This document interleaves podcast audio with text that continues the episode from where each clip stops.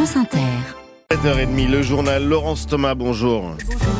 La colère des agriculteurs monte d'un cran. Plusieurs syndicats appellent à bloquer Paris et ciblent le marché de Rungis notamment. Dans la guerre Israël-Hamas, l'UNRWA, une agence de l'ONU pour les réfugiés palestiniens au cœur de la distribution de l'aide aux civils de la bande de Gaza. Dans la tourmente, certains de ses membres sont accusés par Israël d'avoir pris part aux attaques du 7 octobre. Plusieurs pays suspendent leur aide financière. Et puis l'inquiétude d'élus face à leur nouvelle responsabilité d'entretenir les digues à partir de demain. Un cadeau empoisonné, faute de moyens pour assurer cette mission. À 7h50 sur France Inter, une autrice prolifique et singulière en studio avec nous. Cécile Coulon publie aux éditions de l'Iconoclaste le récit initiatique d'un jeune guérisseur confronté à la noirceur du monde et des hommes comme un long poème intitulé La langue des choses cachées. Elle sera notre invitée juste avant le journal de 8h. France Inter. Acte 2 de la mobilisation agricole après une légère accalmie et un peu de repos ce week-end. Les agriculteurs en colère comptent bien retourner bloquer les axes routiers dès demain à partir de 14h. Cible principale désormais, Paris et l'Île-de-France. Mais l'opération Claire Chaudière peut s'avérer délicate. La pression va monter d'un cran menace scandée hier soir dans les rangs des jeunes agriculteurs franciliens qui enchaînaient les réunions de préparation avec leurs collègues de la FNSEA. Au programme, une opération d'ampleur, prévient-on, à durée indéterminée sur les grands axes routiers autour de Paris. Le réseau secondaire risque aussi la saturation. Sept points clés, notamment des péages, sont visés. Des agriculteurs franciliens, mais aussi de l'ensemble des départements voisins seront au rendez-vous, prêts, je cite, à tenir plusieurs jours et même au-delà. Premier risque identifié malgré tout par les organisateurs, celui de la sécurité après le drame de Pamiers. On est extrêmement responsable, on y réfléchit, assure un porte-parole. Deuxième danger, celui de se mettre à dos l'opinion publique en bloquant massivement les travailleurs d'Île-de-France. La piste d'actions spectaculaires, visuelles, des barrages, mais peut-être filtrants ou temporaires, est donc également sur la table depuis le début du week-end.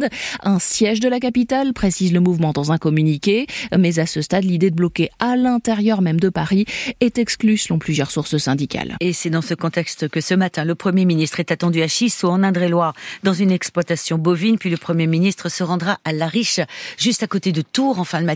Gabriel Attal devrait s'exprimer à la suite de ses visites. Blocus de Paris et du marché de Ringis, d'où cette question, Laurence, y a-t-il un risque de radicalisation des actions des agriculteurs? Revenons aussi sur ces deux incendies déclenchés par des manifestants vendredi. Dans le Gard, à Nîmes, le bureau des douanes a subi de gros dégâts et huit véhicules ont été calcinés.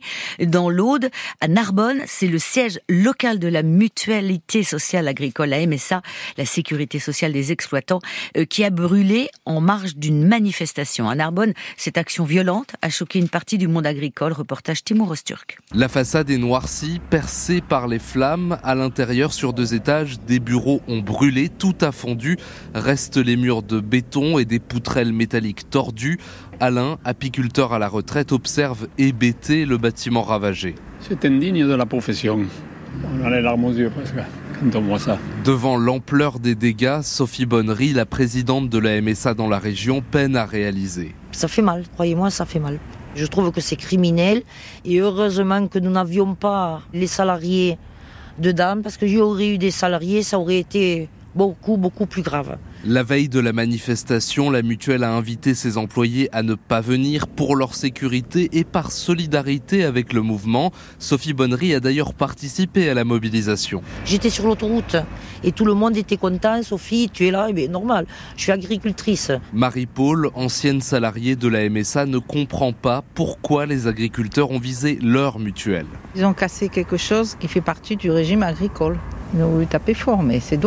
Une odeur de plastique brûlé flotte encore dans l'air, mêlée à celle de la paille et du fumier déversé par les manifestants devant le bâtiment. Reportage signé Timur Osturk.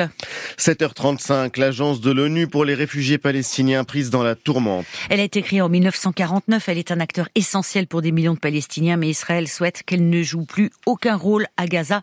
Et cela après que certains de ses employés aient été accusés d'avoir été impliqués dans l'attaque du 7 octobre. L'ONU va d'ailleurs demander des comptes à ces personnes soupçonnées et les poursuivre pénalement s'il le faut, car les conséquences n'ont pas traîné. Sept pays, dont les États-Unis, le plus grand donateur, ont cessé leur versement. Le chef de l'ONU exhorte ces pays à poursuivre leur financement. L'UNRWA, au cœur de l'aide humanitaire à Gaza, intervient dans les territoires palestiniens, mais aussi en Jordanie, en Syrie et au Liban.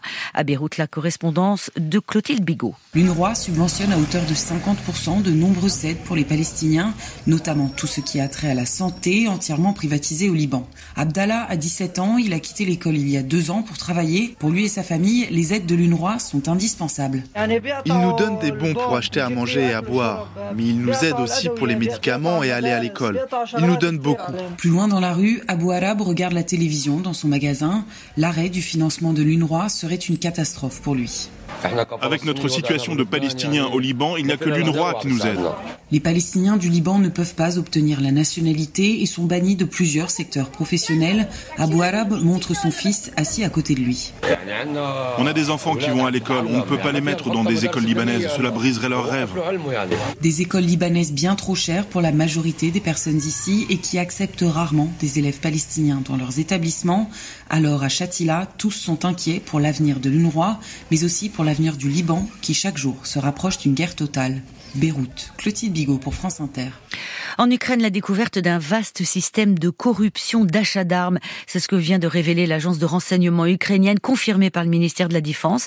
Des employés de ce ministère ainsi que des responsables du fournisseur d'armes de Lviv Arsenal ont volé près de 40 millions de dollars lors d'une transaction destinée à acheter des obus. Certains fonds ont déjà été transférés sur des comptes à l'étranger. Cinq personnes se sont vues notifier des avis de suspicion. C'est en Ukraine la première étape des procédures judiciaires et l'un des suspects a été arrêté alors qu'il tentait de franchir la frontière ukrainienne.